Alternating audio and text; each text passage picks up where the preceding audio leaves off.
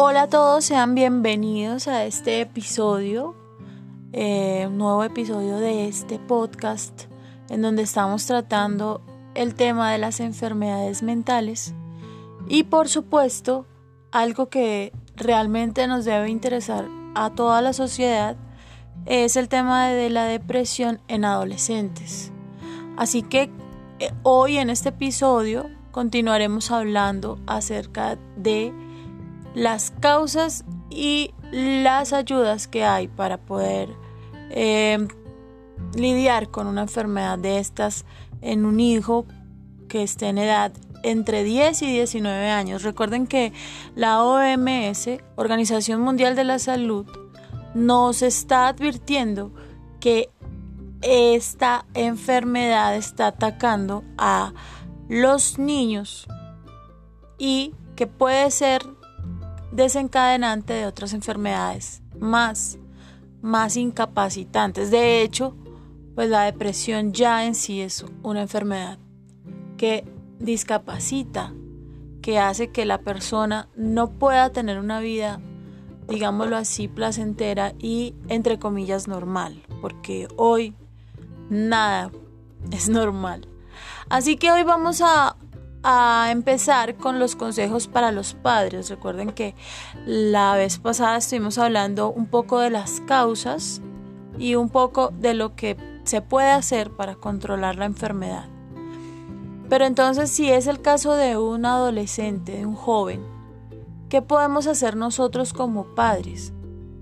Bueno, en primer lugar, hay que tener en cuenta que nuestros niños, nuestros adolescentes, con depresión, pues no siempre, o bueno, digamos que en casi todos los casos, eh, no se dan cuenta, no entienden qué les está pasando. Incluso es probable que ni siquiera sepan cuáles son los síntomas de la depresión.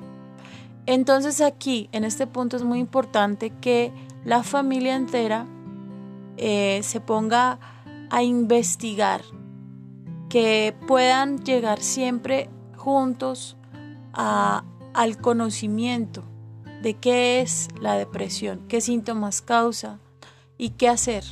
Por eso la razón de este podcast, más que darles a ustedes como consejos, lo que queremos es abrirles esa inquietud, porque la depresión y las enfermedades mentales abarcan mucho y tal vez en estos episodios no los podamos abarcar todos, porque cada persona la siente diferente y cada familia en su núcleo, en su intimidad es diferente. Así que es importante que las familias eh, tengan presente que los adolescentes no comprenden qué está sucediendo. Incluso a veces tendemos a decir que es el tema de la edad y mm, de los cambios hormonales. Por lo general, el adolescente va a manifestar su depresión de forma diferente que lo, mm, que lo hacemos los adultos. Tal vez los adultos tengamos más capacidad de expresar qué es lo que sentimos y al sentirnos, al sentirnos diferentes, pues acudamos nosotros mismos a un especialista. En el caso de los adolescentes es muy importante que el padre y la madre estén atendiendo estas eh, sintomatologías. Así que estén atentos, estén atentos a cualquier cambio drástico en el comportamiento de su hijo. Por ejemplo, en el apetito. Entonces, aquí, ¿qué puede suceder? Puede suceder que en muchos casos la persona, o sea, pierda todo interés por la comida y no quiera comer y pase mucho tiempo aislada y a las horas de comer no quiera bajar, no quiera estar con la familia, no quiera comer. empezamos a ver que empiezan a perder peso y desafortunadamente esto puede llevar a la persona a sufrir de anorexia, que es otra de las enfermedades que aparecen debido a la depresión y que causan muchos estragos en el cuerpo, en la mente y en todos los aspectos de la persona. O puede suceder que coman, coman con, con desgano y luego vomiten esa enfermedad se llama bulimia y también hay que tenerle mucho cuidado porque es causante de estragos, como ya les mencionaba. Ahora, también está el tema de la obesidad mórbida. Y aquí los papás deben tener cuidado. A veces la depresión causa tanta ansiedad que la persona, en este caso el adolescente, piensa que por medio de la comida va a lograr como satisfacer un poco su vacío y va a llenarlo y va a poder como sentirse un poco mejor. Muchos lo que hacen es consumir azúcar. El azúcar tiende a, a generar como ese estado de satisfacción, pero no es recomendable. Hay muchos casos de niños con diabetes y de niños con obesidad.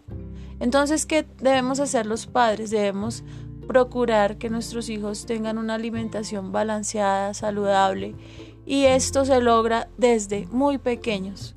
Así que si en el caso tuyo desde muy pequeño no le enseñaste costumbres sanas en la alimentación, va a ser muy difícil que en la adolescencia ellos mismos eh, las adquieran. Entonces toca que toda la familia se una y que todos lleguen a una conclusión de que la dieta es algo importante. El humor, el humor también cambia muchísimo en, en los jóvenes y esto puede traer también muchos problemas porque se pueden volver sarcásticos o muy ensimismados, no quieren hablar con nadie.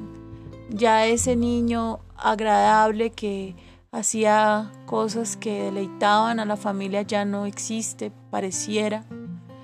Em, su aspecto ya empieza a lucir lúgubre y tienen una actitud pesimista y es probable que al increparlos, o sea, al interrogarlos o al preguntarles, sean groseros, sean groseros, incluso agresivos con sus padres o con sus hermanos.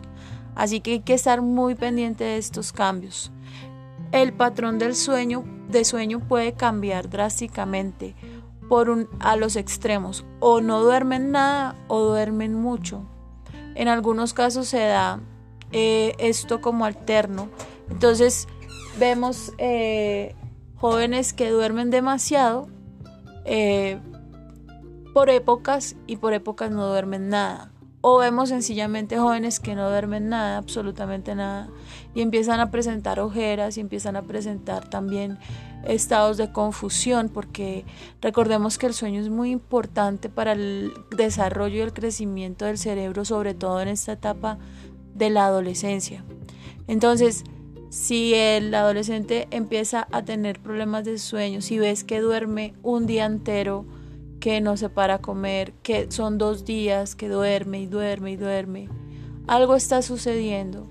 Por favor, no pienses que esto es normal. Estos síntomas suelen aparecer cuando se presenta una enfermedad mental y en este caso pues hablamos de la depresión. Así que recuerden un punto que estuvimos analizando en el mm, episodio pasado y es que estos cambios duran varias semanas seguidas. O sea, se prolongan en el tiempo y esto es una de las claves.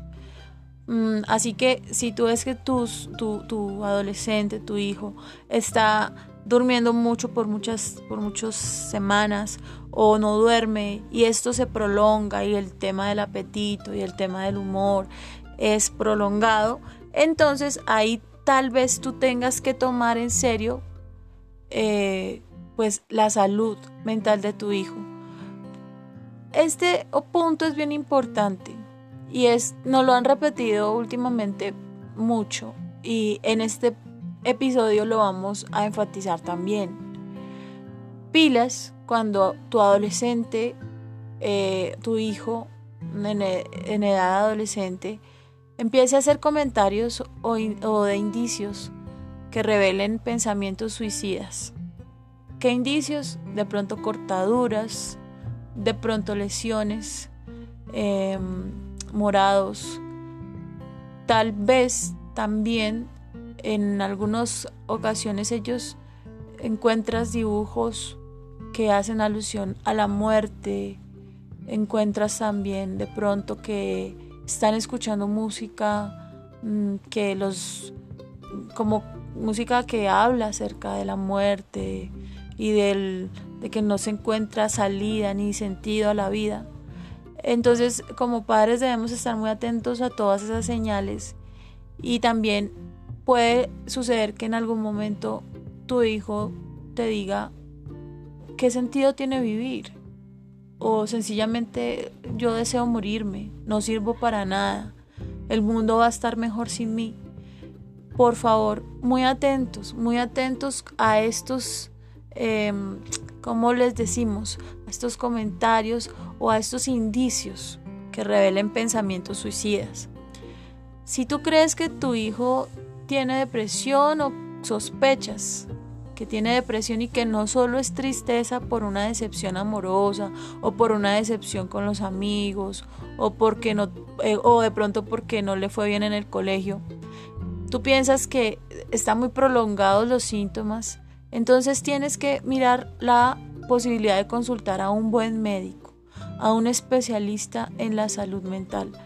Y esto debe ser algo que lo debes hacer con mucha conciencia Mm, pidiéndole mucho a Dios que te ilumine, que te guíe, porque en este área, en esta área también encontramos muchos especialistas que pueden empeorar la salud mental. Entonces, hay que acudir a un buen especialista, a un buen médico. Puedes ayudar a tu hijo si de pronto vas al médico y le diagnostican algún tipo de enfermedad mental tú lo puedes y lo tienes que ayudar a que él tome conciencia de que necesita ese tratamiento.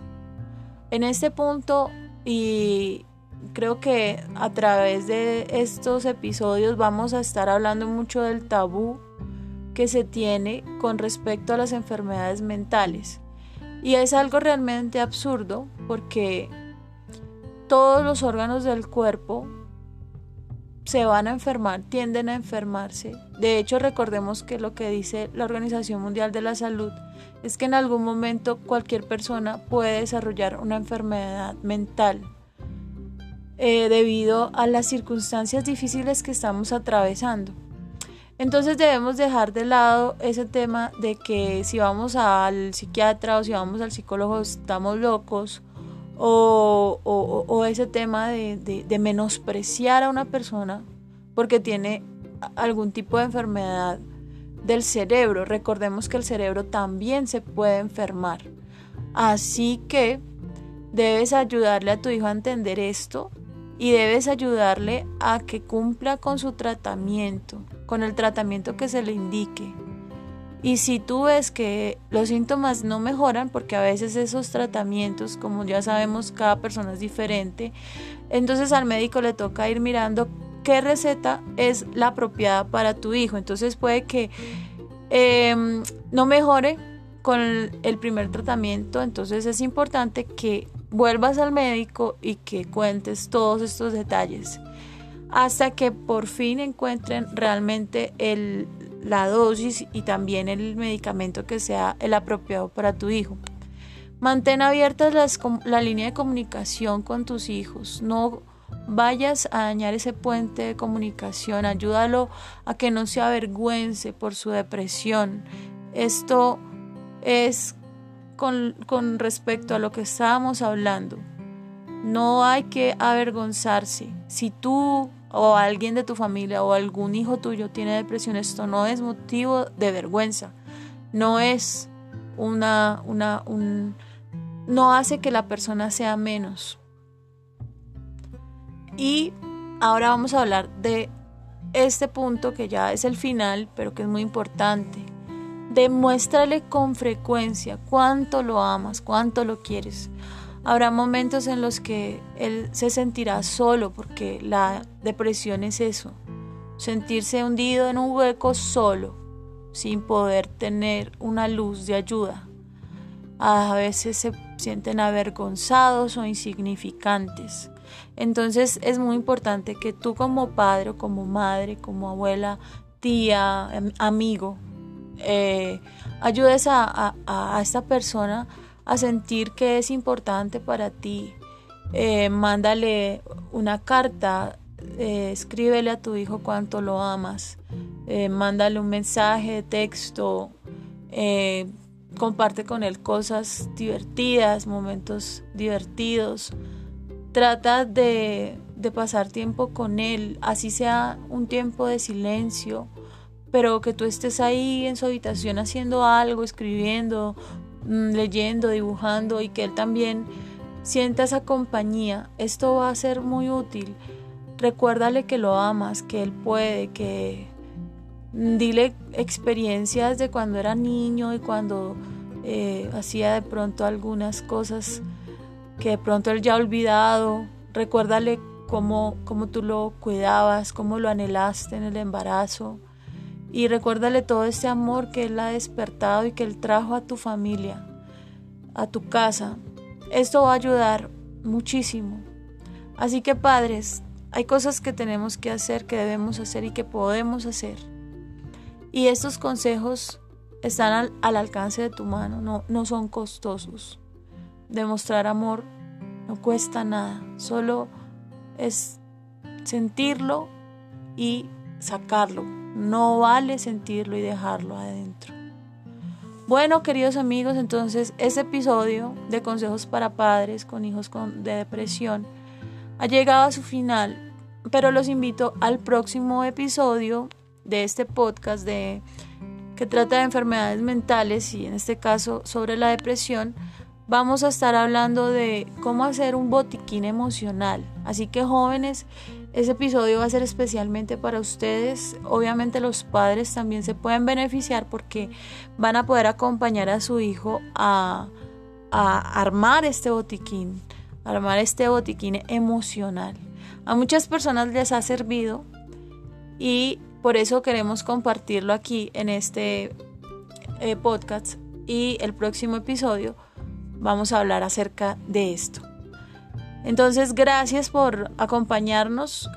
Cualquier mensaje puedes escribirme a mi correo electrónico juanadoremi@gmail.com. Ahí estaré escuchando, eh, leyendo sus comentarios. Recuerden que este podcast estará en Spotify y en algunas otras plataformas. Así que bienvenidos, eh, muchas gracias por acompañarnos y estaremos atentos a sus comentarios. Eh, también estoy compartiendo por el Telegram en un canal que se llama Con Hannah, con Hannah para conversar. Entonces ahí puedes también encontrar esta información.